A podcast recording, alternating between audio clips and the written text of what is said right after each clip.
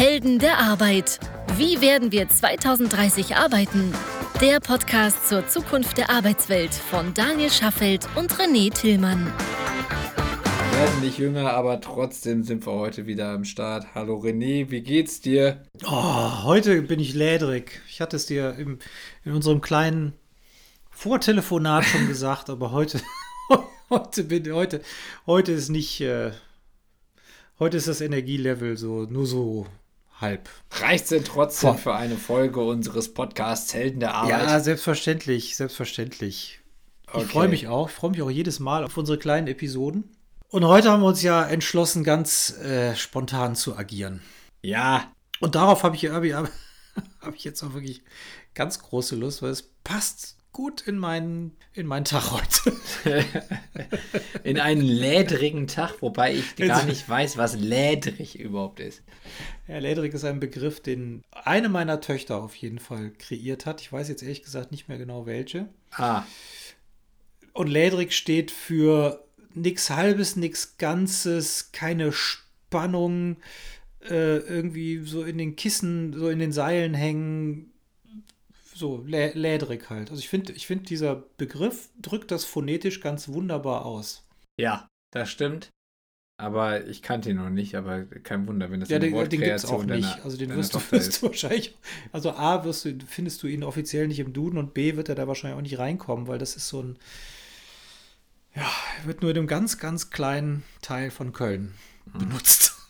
Ja, sonst äh, kann es ja noch sein, dass es zur Jugendsprache wird. Ne? Also dann, äh, dann da lernen wir ja immer, da gibt es ja jede Menge Begriffe, die man nicht kennt. Die werden ja dann einmal im Jahr irgendwie vom Duden hervorgekramt und dann zur Wahl gestellt. Ist gerade im Moment wieder so weit und äh, das hat für mich auch immer so ein bisschen mit Fremdschämen zu tun, wenn man dann sieht, was da, wenn der Duden dann versucht, irgendwie die, die Jugend zu kartografieren. Also, uh, naja. Naja, so ein paar Begriffe, die gehen ja dann wirklich in den allgemeinen Wortschatz über. Das heißt, es wird ja dann generationenübergreifend genutzt. Geil ja. zum Beispiel. Kam ja auch, glaube ich, erst so in den 70ern auf, soweit ich weiß. Ja, aber das ist ein Begriff, den wir benutzen, weil wir das geil fanden, als wir jung waren. Aber die Jugend jetzt würde wahrscheinlich gar nicht mehr geil sagen. Das ist nee, nee, auf gar keinen Fall. Ja. Nee, geil ist, nee, nee. Das ja. Ist, ja, ist ja ein Begriff der Alten. Ja, und das Schlimme ist ja, wenn der Duden dann versucht, die ist mal Jugendwörter jetzt zusammenzutragen und dann irgendwelche hippen Mit-40er wie wir, das mit dem Hip streich mal, aber, aber die Mit-40er dann versuchen würden, über diese Liste sich Wörter anzueignen und in den aktiven Sprachschatz zu übernehmen, nur damit sie irgendwie mitreden können, dann ist das halt so, oh, grenzwertig. Also, also aneignen und mitreden, das finde ich dann auch, puh, das finde ich auch eher peinlich. Nee, eher cringe. Aber das ist, äh, das cringe, ist nämlich, genau, das cringe. Ist nämlich, cringe ist nämlich zum Beispiel eines der Wörter auf dieser Liste. Ja, genau. Cringe.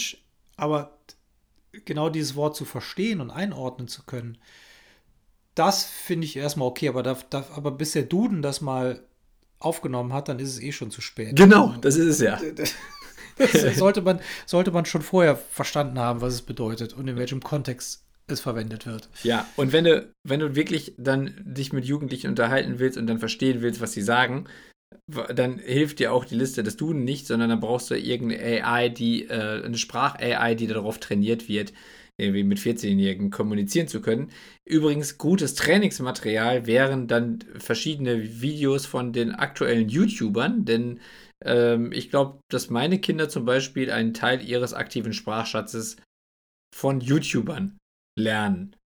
Ob das gut ist Definitiv. oder nicht, weiß ich nicht. aber es ist tatsächlich so. Ja, aber die repräsentieren nun mal eine Generation, ne? Ja, oder vielleicht ganz genau. zwei Generationen. Wenn das YouTuber sind, ich sag mal, zwischen 15 und 30, dann sind es ja schon eher zwei Generationen, mindestens. Ja.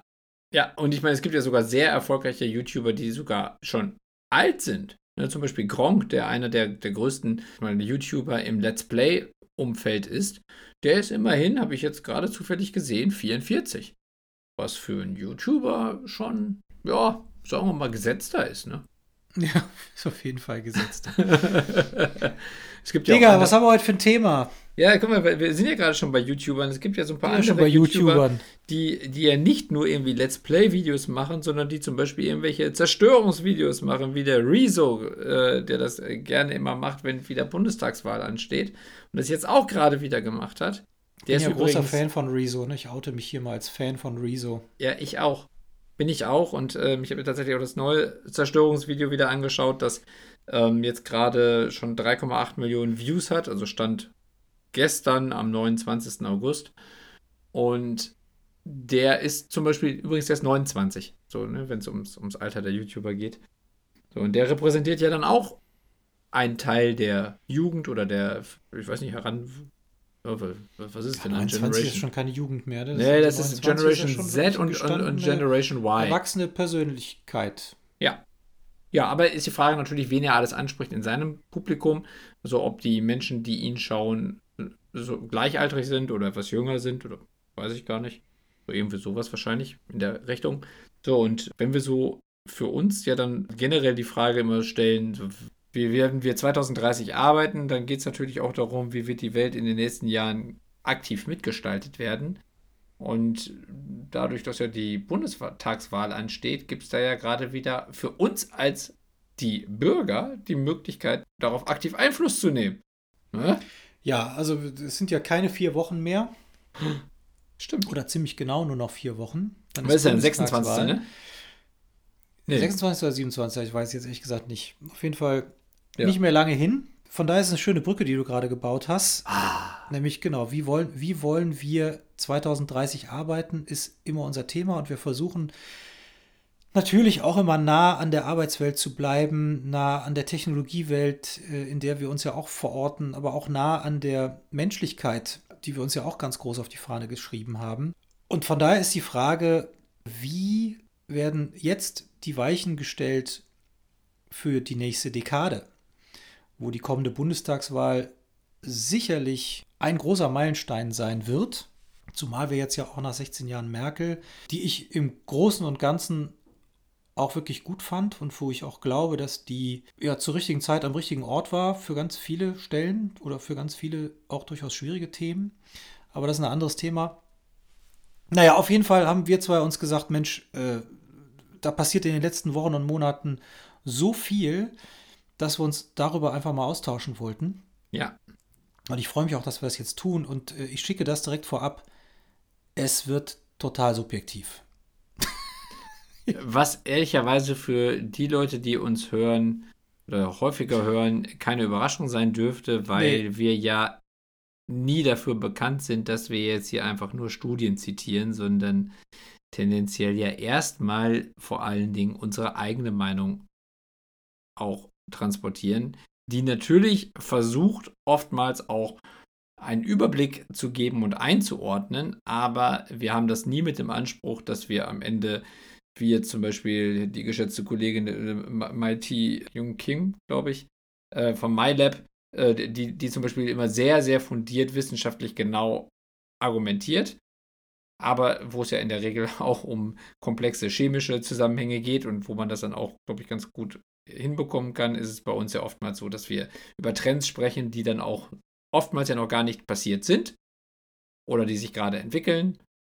Und deswegen ist, sind wir ja immer sehr meinungsgefärbt. ne? Genau. Und das wird Ja. heute nicht anders sein. Denn am Ende sind wir auch nur Menschen. Wir haben eine Leidenschaft, wir haben, wir haben Hobbys, wir haben Interessen, wir haben Befindlichkeiten.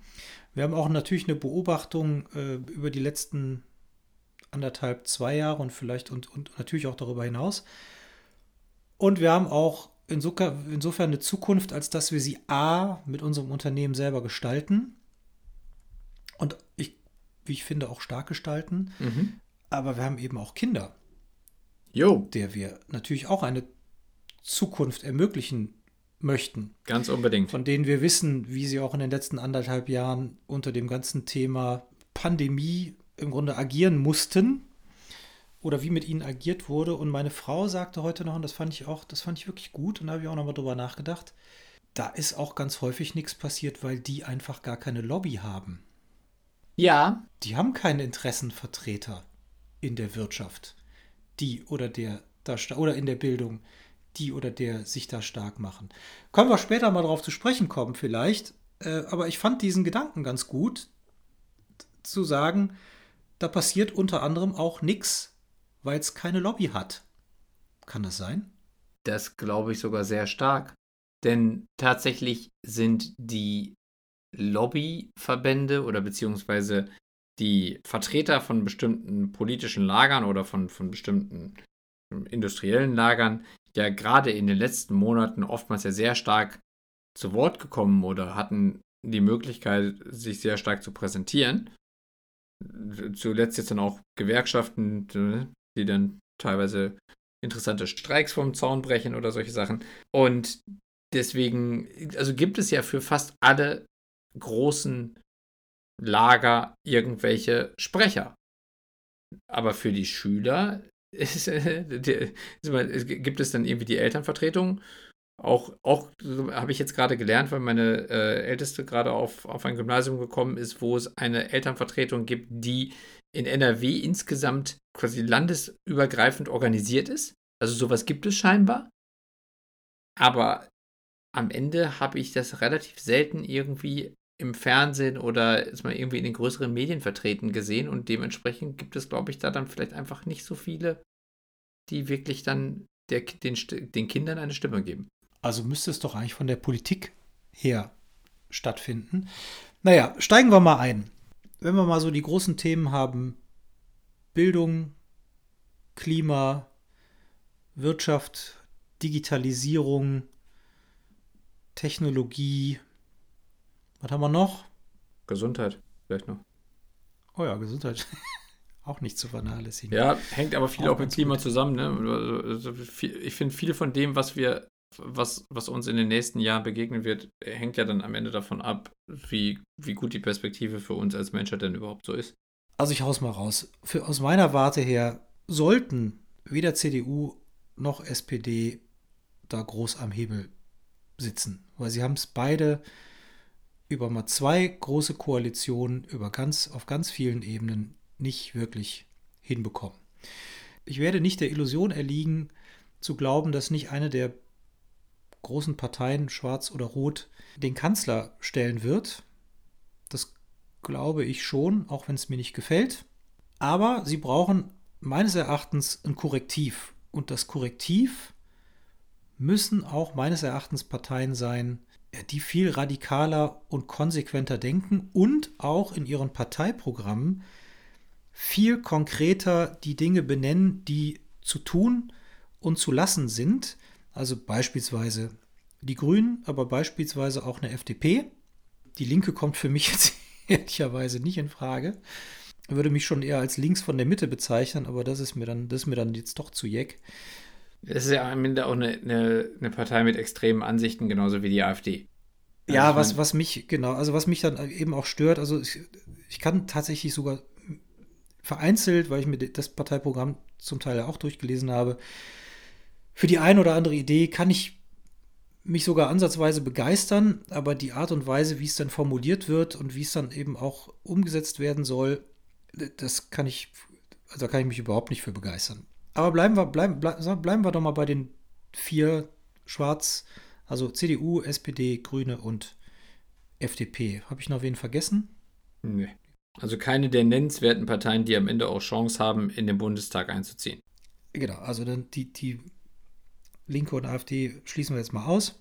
Wenn sich dramatisch etwas ändern soll, und zwar im Bereich Klima, und zwar im Bereich Bildung und meines Erachtens auch in dem ganzen Thema prekäre Jobs, gering verdienende Familien, Betreuung und so weiter und so fort, bin ich der Meinung, dass man auch einer Gesellschaft durchaus radikalere Konzepte zumuten kann.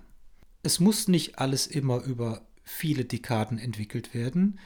Ich finde, ähnlich wie zum Beispiel wir in unserem Unternehmen auch manchmal den ein oder anderen radikalen Schnitt oder das ein oder andere radikale Experiment machen, um in relativ kurzer Zeit zu verproben, ob etwas funktioniert, sollte man sowas auch mal stärker in der Politik wagen. Ja, also natürlich nicht eins zu eins und zu sagen, so jetzt schmeißen wir mal für drei Monate alles um, was wir in den letzten 100 Jahren aufgebaut haben. So meine ich das natürlich nicht. Aber wirklich mal versuchen, äh, ja, die Grünen werden ja gerne mal so als Verbotspartei dargestellt. Die FDP sagt, komm, wir brauchen ein Digitalisierungsministerium, wir müssen die Dinge schneller vorantreiben. Ich bin der Meinung, dass, dass Politik mutiger sein muss und dass man auch einer Gesellschaft, gerade in der Situation, in der wir uns heute befinden, auch als Gesellschaft, viel mehr zutrauen kann und vielleicht auch zumuten kann und wahrscheinlich auch zumuten muss. Denn vieles, und das sehe ich auch in meinem eigenen Umfeld, ist ja auf Bewahrertum, Besitzstandswahrung und schon auf einem gewissen äh, Wohlstandswahrung aufgebaut. Ja. Also dieser Veränderungswille, auch zum Teil in meinem Bekanntenkreis oder auch entfernteren Bekanntenkreis, der ist schon sehr überschaubar. Ja. Also da findet das dicke Auto schon noch mal gerne statt oder da ist der Firmenwagen nach wie vor ein Statussymbol, ja, obwohl, obwohl der Weg zur Arbeit zehn Minuten mit dem Fahrrad wäre. Also, um jetzt mal so ein paar Extrembeispiele zu nehmen, ne? Ja. Und schön mit dem SUV zur Schule fahren, etc. pp. Ich bin der Meinung, dass eine Gesellschaft sich nur in der Geschwindigkeit, wie wir es nun mal jetzt benötigen, und zwar an vielen Stellen, verändern kann, wenn man auch mal ein paar radikalere Pflöcke einschlägt. Äh, vielleicht auch zum Teil mit Verboten, ja, kann sein. Vielleicht kann man das aber auch anders lösen, um in den nächsten drei, vier, fünf Jahren nämlich Folgendes festzustellen. Huch, so schlimm ist das ja gar nicht, wenn ich meinen Alltag an ein paar Dingen verändern muss. Ja, und muss ist das richtige Wort, denn tatsächlich, äh, wenn unsere lieben Hörerinnen jetzt nochmal die erste Folge anhören, die wir überhaupt gemacht haben hier bei unserem Podcast Helden der Arbeit, da haben wir darüber gesprochen, welche Jobs es 2030 noch geben wird und welche nicht mehr und wie die sich verändern werden. Und wenn man das nochmal vor Augen hält, dann habe ich für mich immer das Gefühl, wenn ich mit meinem privaten Umfeld spreche, dass das überhaupt noch nicht angekommen ist. Dass diese Veränderung, die wir 2030 sehen werden, wenn wir uns, wenn wir jetzt uns ins Jahr 2030 beamen könnten und dann äh, schauen würden und zurückgucken würden auf, auf das Jahr 2021, wo wir dann sagen würden, mein Gott, warum haben wir das nicht gesehen oder warum haben wir dafür nichts getan? Das ist im Moment gefühlt immer noch bei ganz vielen Menschen, die ich kenne, genau so. Es, es geht um Besitzstandswahn, es geht halt eben darum, dass man den Status quo möglichst aufrechterhält und dass man sich sonst eigentlich wenig Gedanken macht. Und deswegen glaube ich, dass diese Veränderung, die du gerade angesprochen hast, dass die notwendig wird oder notwendig werden muss. Auch wenn das leider dann vielleicht nicht immer die bequemste Wahrheit ist. Und das ist natürlich jetzt gerade innerhalb der Wahlperiode dann wieder schwierig zu vermitteln, denn wenn ich als Partei versuche, eine Idee zu promoten, die erstmal beim mündigen Bürger bedeutet, ich muss auf liebgewonnene Bequemlichkeiten verzichten, ich muss meine Gewohnheiten ändern, dann ist es ein schwieriges Thema. Aber es ist ja nicht so, dass diese Veränderungen, die wir zum Beispiel jetzt auch für 2030 schon prognostiziert haben, gerade in Bezug auf die Veränderung der Arbeitswelt und auf die Frage, wie fähig sind wir denn eigentlich 2030 alle noch unsere Jobs auszuüben, dass diese Frage daran festgemacht wird, ob wir das wollen oder nicht. Das ist nämlich völlig egal, denn es wird trotzdem passieren. Und diesen Hinweis darauf, dass das passieren wird, der findet aus meiner Sicht zum Beispiel auch noch viel zu wenig in den Wahlprogrammen und in der Kommunikation der Parteien statt. Na, weil sie alle, also nicht alle, aber also es gibt ja welche, die formulieren ganz konkret, was sie wie umsetzen möchten, inklusive dem Bonus und auch dem Malus, den bestimmte Branchen, Gesellschaften, gesellschaftliche Schichten und so weiter entweder erhalten oder eben erleiden müssen. Aber wenn ich mir dann so ein Programm von der CDU anschaue oder auch von der SPD, und da finde ich, tun sich ein Armin Laschet und ein Olaf Scholz nicht so wahnsinnig viel, zumindest mal in meiner subjektiven Wahrnehmung und auch nicht in den Parteiprogrammen, dann ist das ein ziemlich inhaltsloses Gewaber.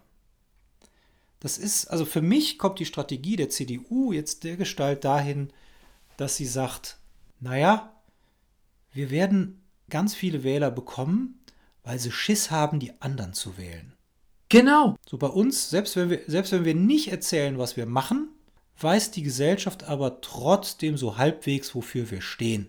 Genau, das habe ich. Und irgendwie, Entschuldigung, aber Ja. irgendwie werden wir uns dann, wenn es dann soweit ist, werden wir wieder lustig irgendwas aufbauen, mit dem wir keinem auf den Fuß latschen, mit dem wir alles ganz bräsig und behutsam machen, so wie in den letzten 16 Jahren auch. Ja, außer wir heißen Andi Scheuer und buchen einfach schon mal vorher Firmen für irgendwas, was nicht klar ist und hauen einfach ein paar hundert Millionen Steuergelder raus. Das kann man natürlich auch noch machen. Aber ähm, äh, Könnt ihr auch ab- weitermachen. Ja, ja. Aber ähm, das stimmt, was du gerade gesagt hast. Also, das war übrigens gestern in einem Interview zu sehen, das der Markus Söder gehalten hat. Ich glaube, in der ARD.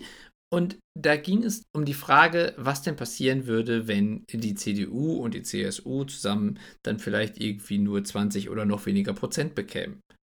So, und dann sagte der Markus Söder, ja, also auf der einen Seite wäre das natürlich, also auch für die, für die CDU dramatisch, aber viel dramatischer wäre es doch, was bedeutet das für das Land? Also wa was bedeutet das für Deutschland? Wo ich gedacht habe, also eigentlich wie, also auf der einen Seite, wie geil ist das von der, von der Argumentation her, dass man dann sagt, so, ja, also die Leute haben das gewählt, aber also wie, wie schlimm ist das denn eigentlich fürs Land? Haben die gar nicht verstanden, was sie dem Land damit antun? Aber auf der anderen Seite ist es genauso, wie du sagst, es geht halt am Ende dann um Ängste. Und das ist das, das, das zentrale quasi Leitmotiv, dass ich sage so, bitte wählt uns, weil ihr wisst ja nicht, was sonst kommt. Das ist übrigens genau das Gleiche, was wir im Arbeitsmarkt sehen, wenn wir wissen, dass knapp 40 Prozent aller Menschen, zumindest vor der Pandemie, Oh, schöner Unzufrieden? Vergleich. Schöner Vergleich. mit, unzufrieden mit ihrem Job sind, aber nur 4%, nur 4% von diesen knapp 40% der Menschen, also aller Arbeitnehmer oder der arbeitenden Gesellschaft, aktiv ihren Job wechseln. Also meinst du, ist es so, selbst wenn Luschet, äh, äh, Laschet meine ich, in den, in den Umfragen abstürzt und die CDU nur noch, keine Ahnung, 21, 22 Prozent bekäme, laut den Umfragen, so wie es auch ungefähr heute steht, stimmt das gar nicht, sondern äh, das ist jetzt quasi nur Großmäuligkeit der Interviewten. In, die Wahrheit wird so sein, ähm, ich weiß gar nicht, wie viel sie jetzt ähm, 2017 bekommen haben, sagen wir mal, weiß ich nicht, über 30 Prozent wahrscheinlich. Waren es denn nicht schon nur noch 28? Oder Ja, weiß 28, ist er wurscht. Ja, ist auch Auf egal. jeden Fall, ähm, auf jeden Fall tun jetzt alle so, als seien sie unzufrieden und würden die CDU auf gar keinen Fall wählen. Aber in Wahrheit ist es so, dass es dann aus Schiss doch alle wieder wählen, aber dann zwar nicht 28 Prozent, sondern nur noch 26 Prozent. Das heißt, der Erdrutsch gar kein Erdrutsch ist, weil die meisten dann doch nicht gewechselt sind, weil man ja weiß, was man hat. Zumindest spekuliert der Söder ganz offen darauf, Ja. weil er genau das gesagt hat, wo ich gedacht habe, Wahnsinn, sich, so sich dahin zu stellen und so eine Aussage zu treffen, in der Hoffnung, dass das, also dass die Angst das Hauptargument ist, auch weil er weiß, dass es tatsächlich in vielen Fällen ja auch sonst in unserer Bevölkerung ein Leitmotiv ist. Da haben wir schon oft drüber gesprochen, dass wir in Deutschland ja viel stärker darin sind, Ängste zu sehen oder beziehungsweise die Gefahren zu sehen als die Chancen. So, und d- d- was er gestern ganz offen zugegeben hat, oder beziehungsweise womit er ganz offen gespielt hat, war, diese Angst als Argument zu nehmen, doch besser die CDU zu wählen als irgendetwas anderes. Wo ich gedacht habe, meine Güte, Wahnsinn. Also überhaupt erstmal auf die Idee zu kommen, finde ich schon, schon krass. Aber das dann quasi als das Hauptargument dafür zu nehmen, zu sagen, ja, also äh, bitte wählt die, die CDU, weil ihr wisst ja nicht, was sonst kommt. Oh Mann, oh Mann. Ist das auch das, was so ein bisschen den Erfolg vom Scholz gerade begründet? Was, was meinst du? Ist das so diese Nummer, pff, okay, die CDU, die, ja, den Laschet, den kann ich jetzt überhaupt gar nicht leiden, aber die SPD ist ja auch ein halbwegs ver verlässlicher Haufen. Dann schwappe ich eben zu denen rüber. Meinst du, also ich meine, weil Scholz hat ja auch keine Kontur. Ich sehe über, also ich sehe nichts an Kontur, was da gerade stattfindet. Und in den letzten anderthalb Jahren in der Pandemie haben wir vor ein paar Folgen auch schon mal drüber gesprochen, habe ich mich schon mal drüber echauffiert, habe ich weder Scholz noch die SPD als sonderlich, äh, also als so wahrgenommen, wie es ja eigentlich ihre Partei-DNA ist, nämlich der Freund und Förderer des kleinen Menschen. Die sind bei denen auch genauso durchs Raster gefallen, wie selbstverständlich natürlich auch bei einer CDU. Ja. Was Förderung von Kunst und Kultur und so weiter. Was ist der Grund? Warum sind die, warum schwappt der oben? Ich glaube, das sind zwei Gründe. Die, der erste ist, tatsächlich hat nicht unbedingt die SPD, aber der, Scho der Scholz selbst in der Pandemie schon oftmals glänzen dürfen, weil er als Finanzminister ja derjenige war, der die großen Hilfspakete äh, kommunizieren durfte und dann die Bazooka rausholt und auch jemand ist, der dann sagen durfte, wir rücken ab von der schwarzen Null und jetzt äh, Staatsverschuldung und jetzt helfen wir Deutschland und irgendwie keiner bleibt zurück und so. So, das ist das eine, was sicherlich egal wie gut es geklappt hat und das war auch, wie, wie, wie, die Hilfen am Ende äh, im Detail angekommen sind und wie schnell und so weiter, ist es sicherlich etwas, was hängen geblieben ist. Und das andere ist, er hat gerade in den letzten konkreten Wochen einfach schon dadurch geglänzt, dass er weniger Fehler gemacht hat als die anderen. Er hat zum Beispiel deutlich besser in der Flutkatastrophe kommuniziert oder hat einfach eine deutlich bessere Figur gemacht in seiner Regenjacke und indem er nicht irgendwie gelacht hat und, und irgendwelchen Blödsinn erzählt hat, sondern im Zweifelsfall einfach nur die Klappe gehalten hat und, und da gestanden hat und man sich das Leid der Menschen angehört hat und angemessen betroffen geguckt hat, was ja auch angemessen war. Und ich glaube, dass er im Moment einfach davon profitiert, dass er im Zweifelsfall etwas weniger redet und etwas weniger Blödsinn erzählt als die anderen. Also er hält sich bescheiden im Hintergrund, dass das äh, nimmt man als Seriosität wahr. Und die ja. letzten und in den letzten Jahren hat das auch nicht komplett vergeigt. Ja, du? genau. Und es gibt noch einen Vorteil, den er auch genießt. Deutsche stehen auf Titel. Und er ist immerhin Vizekanzler. Er ist Finanzminister und Vizekanzler. Das ist etwas, was man hat, was man vorzeigen Armin kann. Lasche ist nur Länderpups, ne? Ja, er hat auch einen Titel, aber er ist kein Bundesminister, sondern er regiert halt ein Land. Davon gibt es aber dann auch noch 15 andere Nasen. So. Deswegen ist es vielleicht ja nicht ganz so besonders, auch wenn es das bevölkerungsreichste Bundesland ist. Und er ist halt eben nicht Vizekanzler. Ich glaube, dass, also ich habe das irgendwo mal in ein, zwei Auswertungen gesehen, also wie sehr Titel helfen. Und ich glaube, das, das sieht man jetzt gerade auch. Also ich hatte das gesehen, als, als es noch gar nicht so stark sich ausgewirkt hatte für, für Scholz. Und da, da wurde das halt eben schon prognostiziert, dass das ihm helfen wird. Aber ich finde, ich kann das nachvollziehen, was du sagst, aber wenn ich wenn ich mir sowohl die CDU im Allgemeinen als auch die SPD auch im Allgemeinen anschaue, obwohl ich mir die Programme nicht komplett, aber ansatzweise durchgelesen habe und die, viele Diskussionen verfolge, ich habe null Ahnung. Also die haben für mich keine Kontur, beide nicht. Ich weiß überhaupt nicht, wofür die stehen. Bei der FDP weiß ich ganz klar, wofür die stehen, mittlerweile. Die hatten das gleiche Problem, fand ich, vor vier, fünf, sechs, sieben, acht Jahren, dass sie eben keine Kontur haben. Mhm. Und die Grünen haben für mich überhaupt die Kontur im Moment.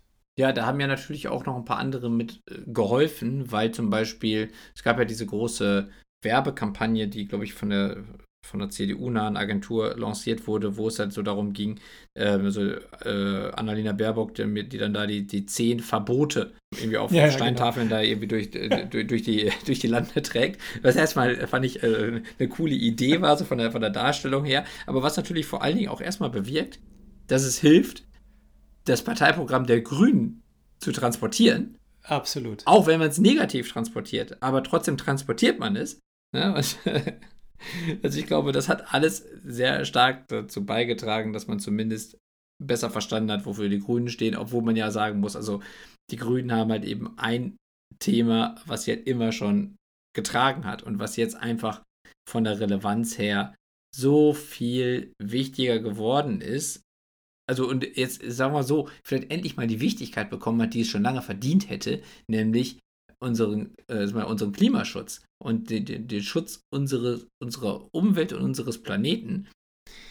Das ist natürlich nicht das Einzige, worum wir uns kümmern müssen, aber es ist einfach das Thema, was für uns am Ende alles andere irrelevant macht. Denn wenn wir das nicht geschissen kriegen, dann brauchen wir uns nicht mehr um, keine Ahnung, Umverteilung von arm-reich oder äh, was auch immer kümmern. Wir brauchen uns auch nicht mehr um irgendwelche Mautsysteme für PKWs oder so oder was auch immer kümmern, das ist alles dann irrelevant, weil wenn, wenn am Ende zu viel Methan in die Atmosphäre freigesetzt wird und die Polkappen schmelzen und wenn der Golfstrom versiegt, dann ist wurscht, ob wir noch eine Pkw-Maut haben.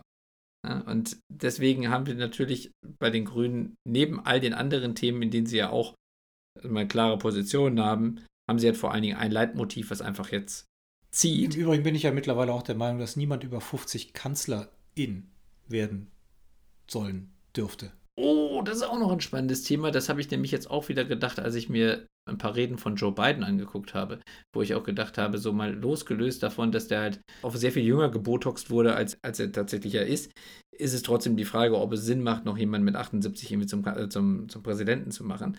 Weil ich glaube, dass es am Ende trotzdem in vielen Fällen nicht mehr hilfreich ist, wenn man vielleicht schon für manche Sachen ein bisschen zu alt ist. Deswegen, also ja, ein spannendes Thema, finde ich total gut. Ich glaube tatsächlich sogar, dass irgendwo so zwischen 40 und 50 wahrscheinlich so die, die, das beste, die beste Mischung zwischen Erfahrung und Dynamik noch irgendwo da ist. Mal ganz dreist. ja, und, äh, und äh, absolut. Und ich. Wie alt warst du nochmal? Dass man, Was denn? Wie alt warst du nochmal? ich, ich, ich, ich, sage, ich sage das in vollem Bewusstsein meines Alters. So, also vielleicht, ja gut, vielleicht kann man auch 55 sagen.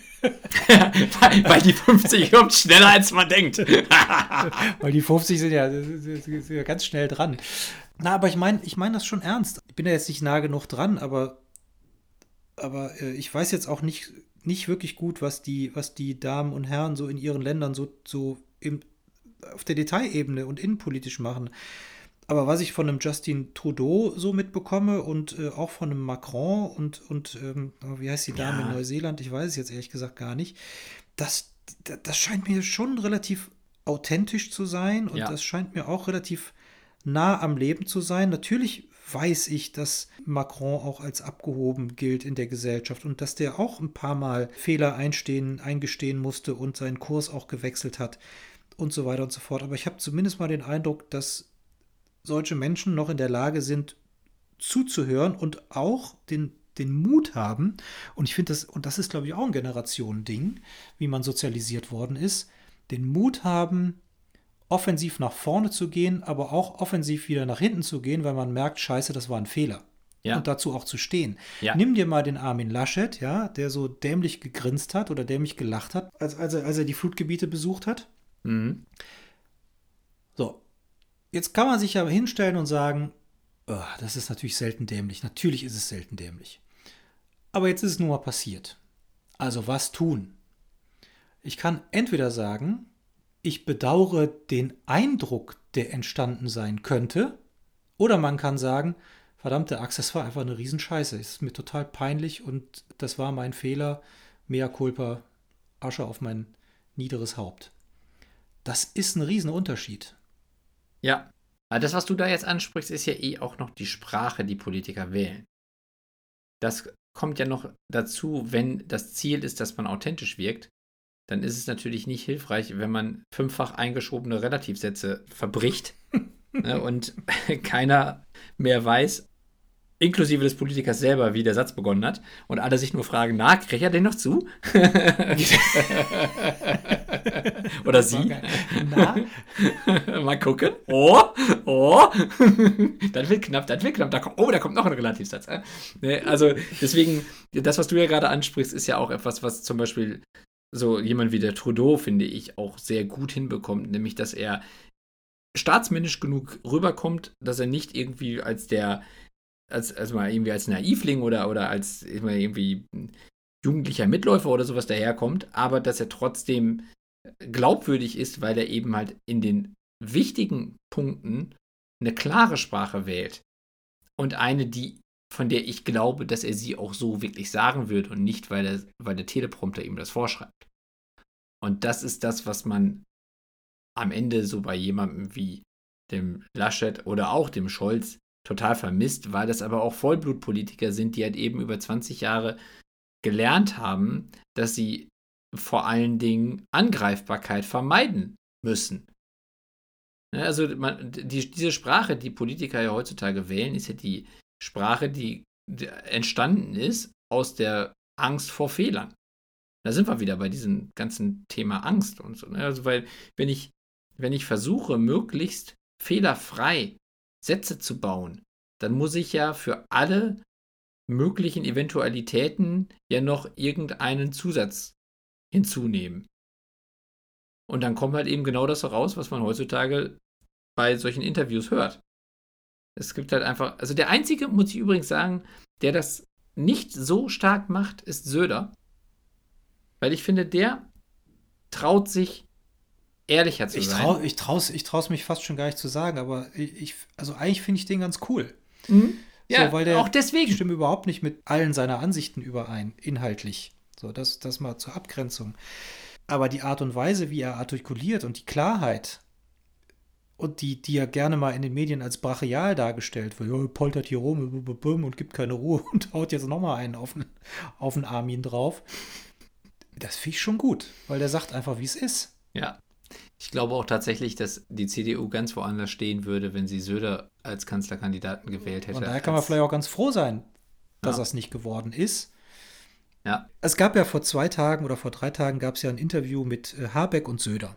Mhm. Quasi so die, die, die Vizekandidaten. Mhm. Das fand ich ja ziemlich, ziemlich gut, muss ich sagen. Die haben, die haben sich gegenseitig ganz gut gefoppt. Da war auch eine gute Stimmung. Das war auch humorig, äh, auch untereinander.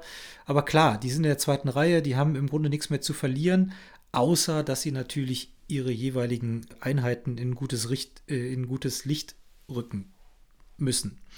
Aber die können da natürlich ganz entspannt reingehen.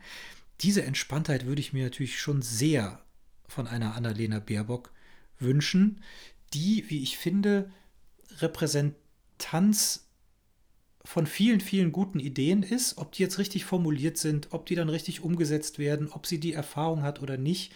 Ach, im Übrigen, ne, der ehemalige Siemens-Vorstandsvorsitzende Joe Käser. Joe Käser.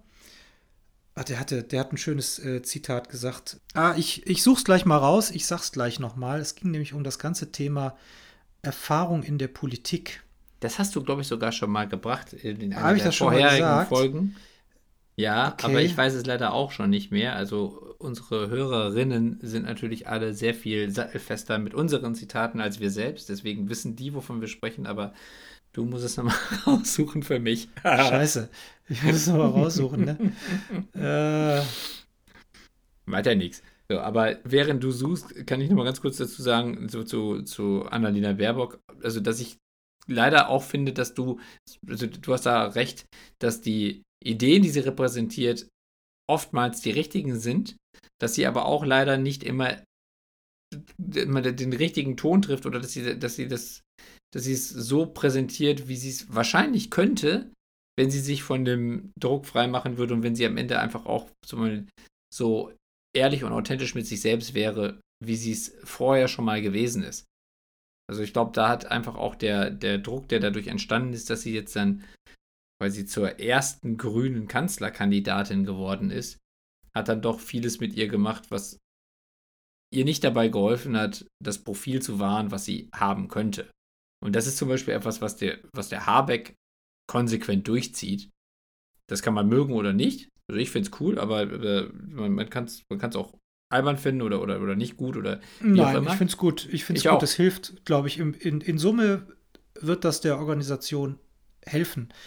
Mir geht es gar nicht nur um die ich. Organisation, sondern mir geht es darum, wenn ich jetzt am Ende wählen gehe, wähle ich ja eine Institution, aber ich wähle ja auch die Personen, die es umsetzen. So, und ähm, was ich zum Beispiel heute gehört habe, ähm, seit heute ähm, findet die Pirate Live statt. Das ist eine Konferenz für Gründer. Wir beide haben uns da zum Beispiel auch kennengelernt vor sehr vielen Jahren auf einem Schrottplatz in Köln.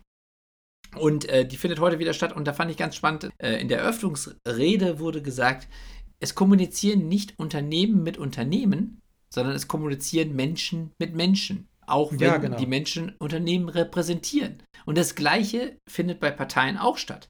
Ich wähle zwar eine Institution und ich wähle die Mechanismen, die dahinter stattfinden, um dann zum Beispiel Gesetze zu machen oder keine Ahnung, irgendwelche Abstimmungen zu organisieren. Aber ich wähle auch die Menschen, die in der Lage sind, ihre Ideen zu verkaufen. Denn am Ende geht es ja auch darum, andere mitnehmen zu können. Und ich glaube, dass wir in einer Phase sind, in der wir niemals mehr jemanden brauchten, der überzeugen kann, als jetzt. In einer Phase, in der durch Social Media, da haben wir auch schon drüber gesprochen in unserer Folge über das Social Dilemma, in, in der Gesellschaften immer mehr gespalten werden, in dem wir immer mehr Radikalisierung erleben in jeglicher Form. Also nicht nur mit, mit Hinsicht irgendwie auf starke Rechts- oder Linkslager, sondern Radikalisierung in jedem Thema. Egal worum es geht, hat man sofort am Ende harte Lager mit, mit Menschen, die sich nicht mehr zuhören können. Und ich glaube, in diesem, in diesem Umfeld eine Politik machen zu können, die uns 2030 eine stabile Grundlage für weiteres Wachstum in Deutschland gewährt. Dafür brauchen wir Menschen, die mitnehmen können, die begeistern können, die auch Sachen umsetzen, die vielleicht nicht immer so allgemeinverträglich sind. Haben wir, hast du ja auch ganz zu Anfang ja auch quasi gefordert. Aber Unbedingt genau sogar. dann, genau dann muss ich ja zumindest diese Entscheidungen, die ich dann durchdrücke, ja so rüberbringen, dass man es nachvollziehen kann. Man muss es ja nicht gut finden, aber man muss zumindest verstehen können. Und ich, da habe ich leider im Moment das Problem, dass eigentlich keiner von den dreien so richtig aus meiner Sicht dazu in der Lage ist. Da sind tatsächlich die, so, da hätte ich mir auch bei den Grünen fast den, den Habeck mehr gewünscht als die Baerbock, weil ich glaube, dass er an der Stelle eher in der Lage ist, diese, die Menschen zu begeistern. Und ich glaube, das ist wichtig. Absolut. Ich hätte mir ich weiß nicht, ob, ob sie da auch gerade zu Beginn auch schlecht beraten war, denn die CDU insbesondere, die hat ja so unfassbar viel Dreck am Stecken. Ob das der Scheuer ist, ob das die Eigner ist, ob das. Die Klöckner. Komplett, äh, Klöckner. Oh. Entschuldigung, nicht die Eigner, Entschuldigung, nicht die Eigner, sondern die Klöckner. Mein Gott, was sind das alles für Dödel? Ja. Ähm, Ach, und die ganzen äh, Jungs und, und Mädels da mit der Aserbaidschan und so fort. Ja, die haben sich. Das ist ja, also es ist, mag ja keine Korruption sein, aber, aber was ist es dann, wenn es ja. nicht korrupt ist, bitte? Ja. Ja, also das haben wir uns auch schon, haben wir uns auch schon drüber ausgelassen in einer der, der, der letzten Folgen. Wie dem auch sei. Aber ich finde, in so einer Situation hätte eine Baerbock auch viel souveräner, viel angriffslustiger diese ganzen Mickey Maus Würfe, äh, Mickey Maus Vorwürfe Volley parieren können. Ja.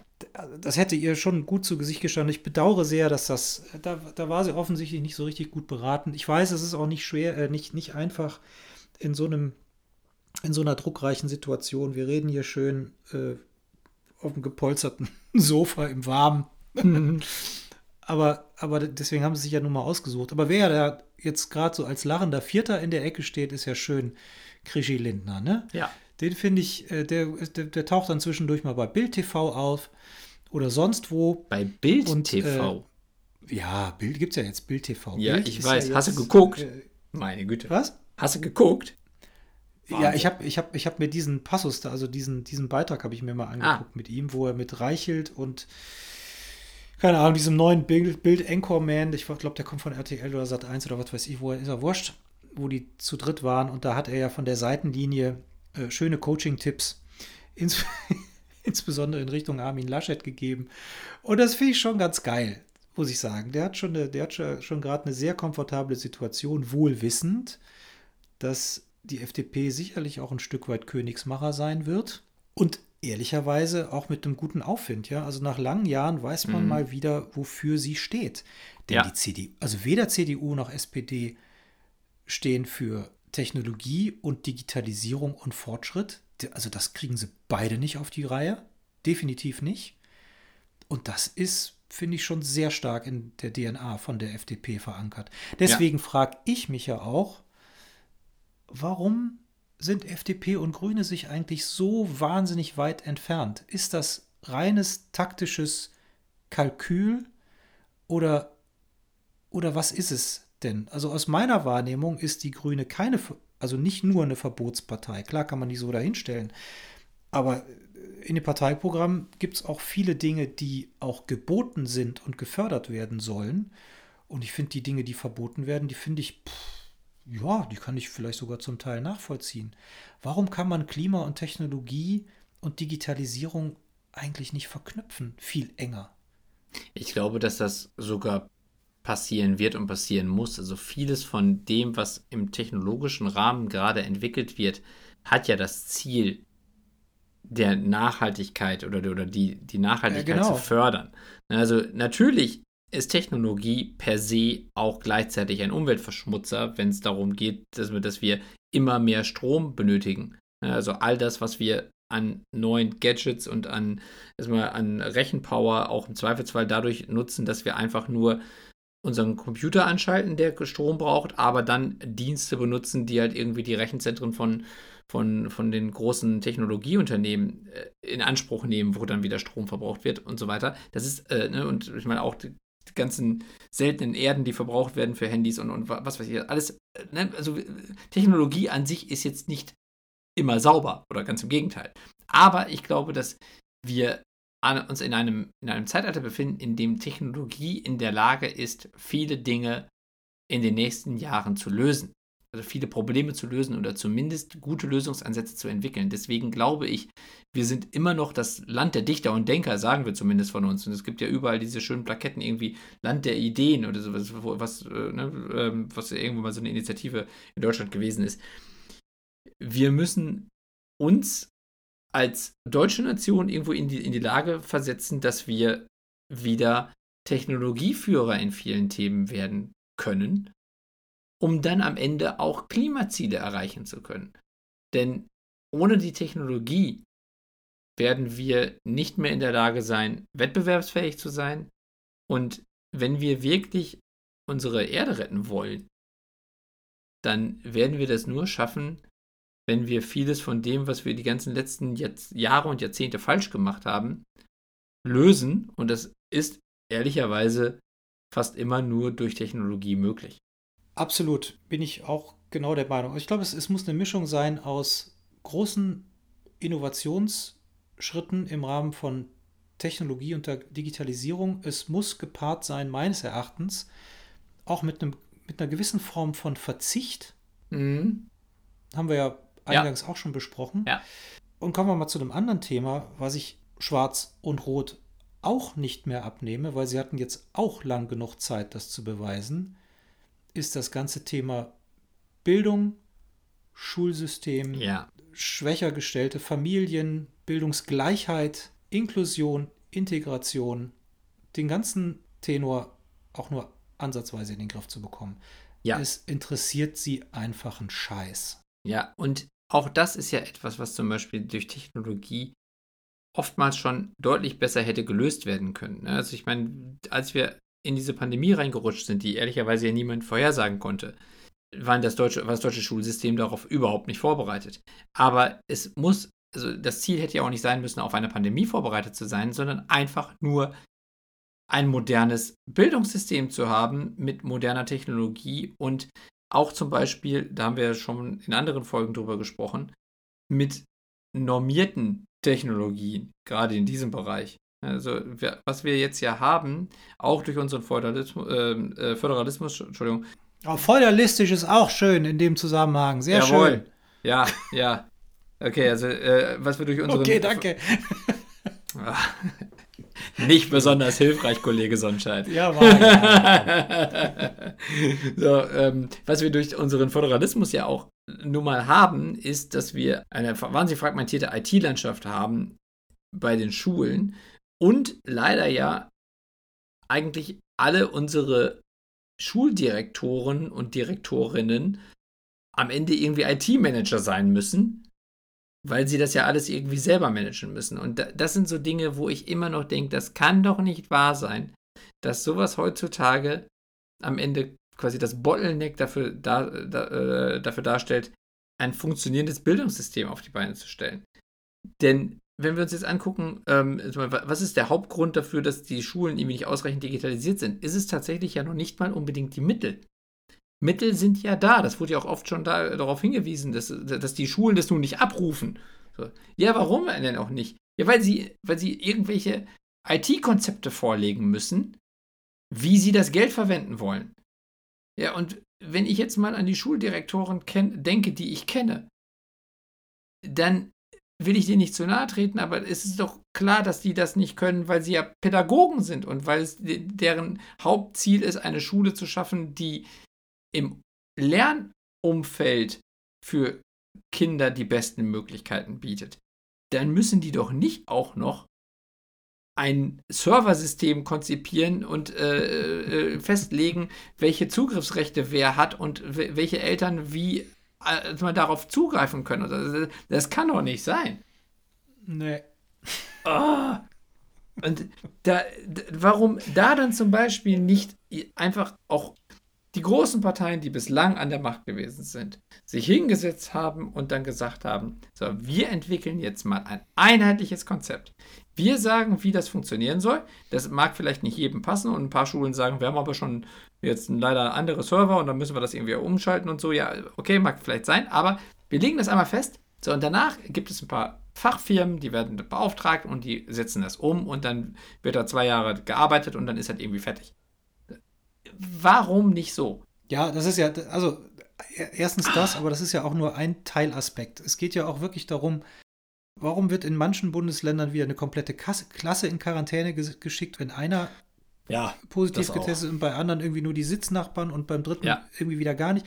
Warum können die dann wieder nicht am Unterricht teilnehmen? Warum kann man nicht irgendwie ganz, also nur mal laut gedacht, äh, eine Webcam installieren und dann sind die irgendwie wieder mit dabei?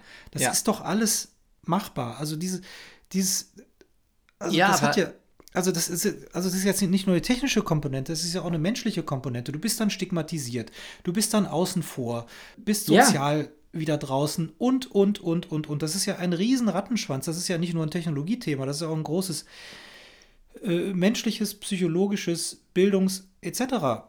Thema. Absolut. Bin und ich völlig ich, bei dir. Ich verstehe es nicht. Mir ist auch klar, dass das nicht trivial ist. Überhaupt keine Frage. Aber es tut sich ja wirklich gar nichts. Das, das, stimmt total. Aber ähm, das Beispiel mit dir, was du gerade gesagt hast, zum Beispiel mit dieser äh, Webcam installieren.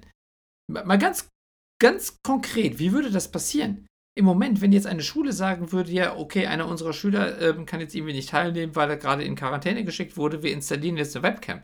Ja, DSGVO, Tag. Genau, DSGVO. Dann, ähm, wer, wer bringt denn die Webcam an? Über welchen Server streamt die denn? Wie kann denn der Schüler darauf zugreifen? Äh, das sind ja alles Sachen, die ja, im und, Zweifelsfall wahrscheinlich nicht geklärt sind. Die ne? Kinder werden natürlich auch gefilmt, während sie irgendwie in der Nase bohren oder ja. den Tisch bekritzeln. Ja, Genau. Ja, all diese Sachen. Also in so, der und, Klasse. Und da sind wir dann immer wieder bei dem Punkt, wo ich gesagt wir müssen einmal festlegen, wie digitaler Unterricht oder wie das Bildungssystem von morgen aussehen soll. Wie es funktioniert, da sind dann, dann muss man einmal große Diskussionen führen und dann, dann legt man das fest und dann am Ende ist dann irgendwie festgelegt, auch wie dann zum Beispiel Klassen gefilmt werden dürfen. So, und dann, dann ist das so und dann legt man einmal irgendwie ein, ein Serversystem fest, über, dann, über das dann die gesamte Datenverteilung funktioniert. Da sucht man sich dann irgendeinen Dienstleister aus und dann ist das halt irgendwie so. So, aber es kann ja nicht sein, dass das von Schule zu Schule individuell geregelt sein muss. Übrigens, anderes Beispiel auch an der Stelle, was dann in Bildung mit reinfällt und was auch dann zum Beispiel zu Vor- oder Nachteilen führt. Sowas dann wie zum Beispiel die Installation von irgendwelchen Lüftungssystemen. Ne, ich, habe irgendwo in der Doku jetzt gesehen, da wurde erzählt von, irgend, äh, von irgendeiner Stadt, wo, wo der Kämmerer oder sowas sagte, wir haben jetzt irgendwie hier 35 hochwertige Lüftungssysteme in so einer Lagerhalle und die werden nicht installiert.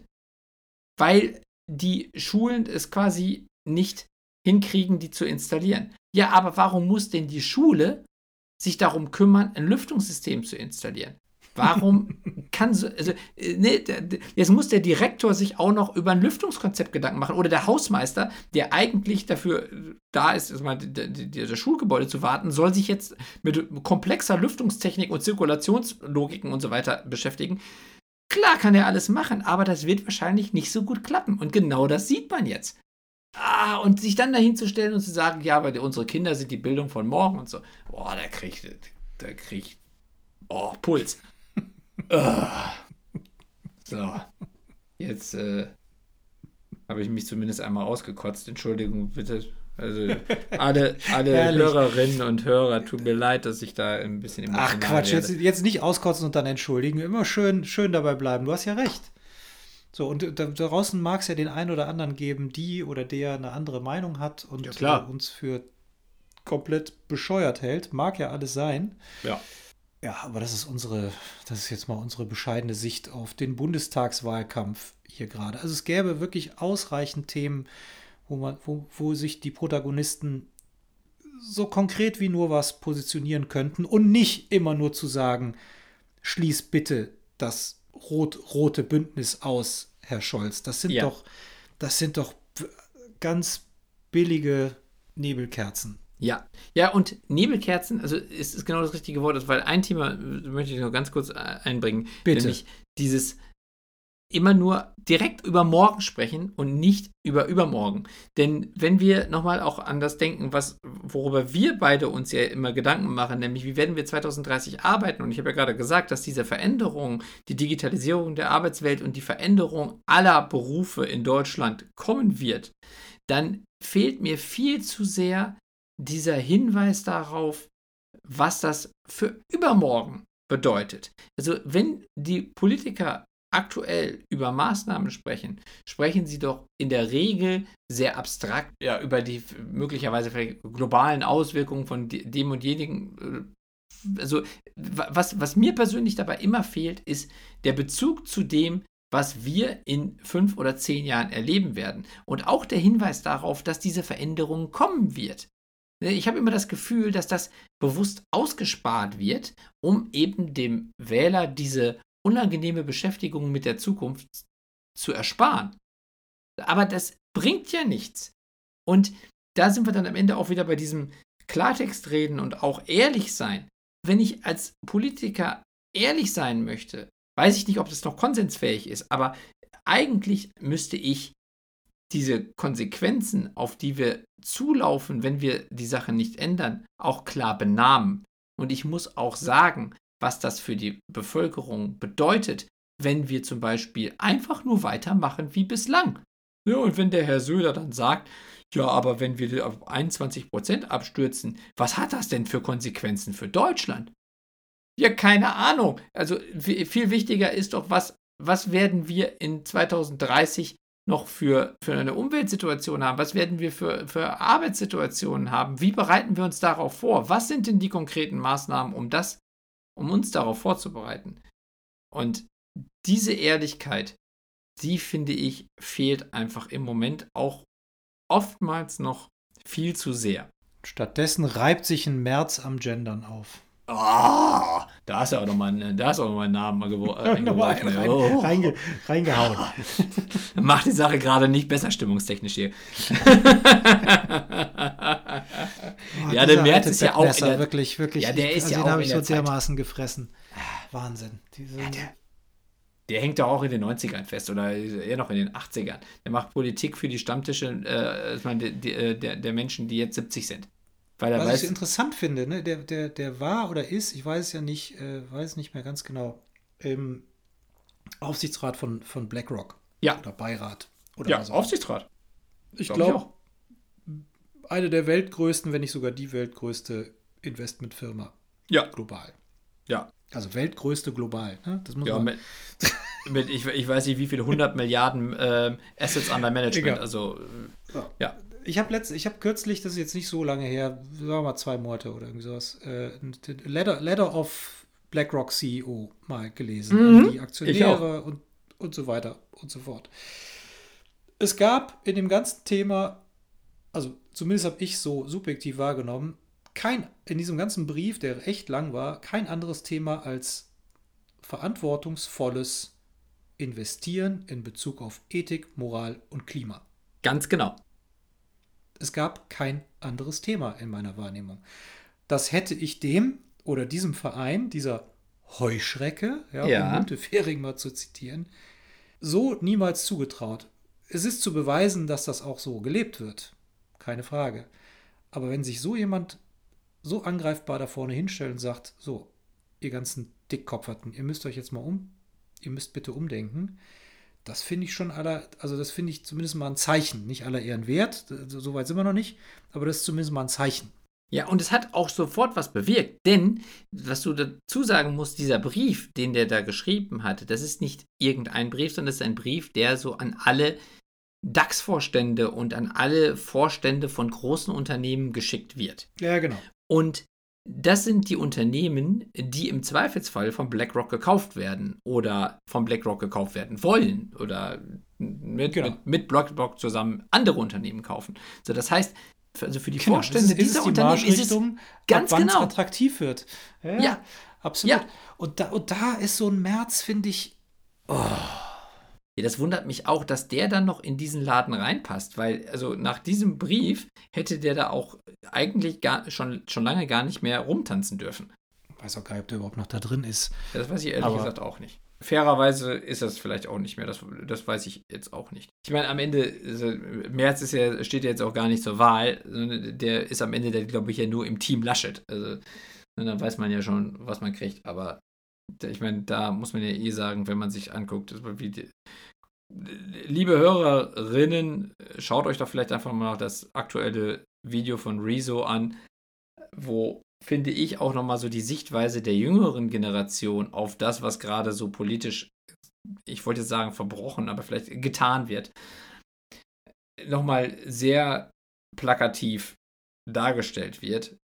Und dann wünsche ich uns allen erstmal ein glückliches Händchen bei der Bundestagswahl, auf dass wir die Weichen richtig stellen für eine Zukunft, in die, in die wir auch unsere Kinder schicken wollen.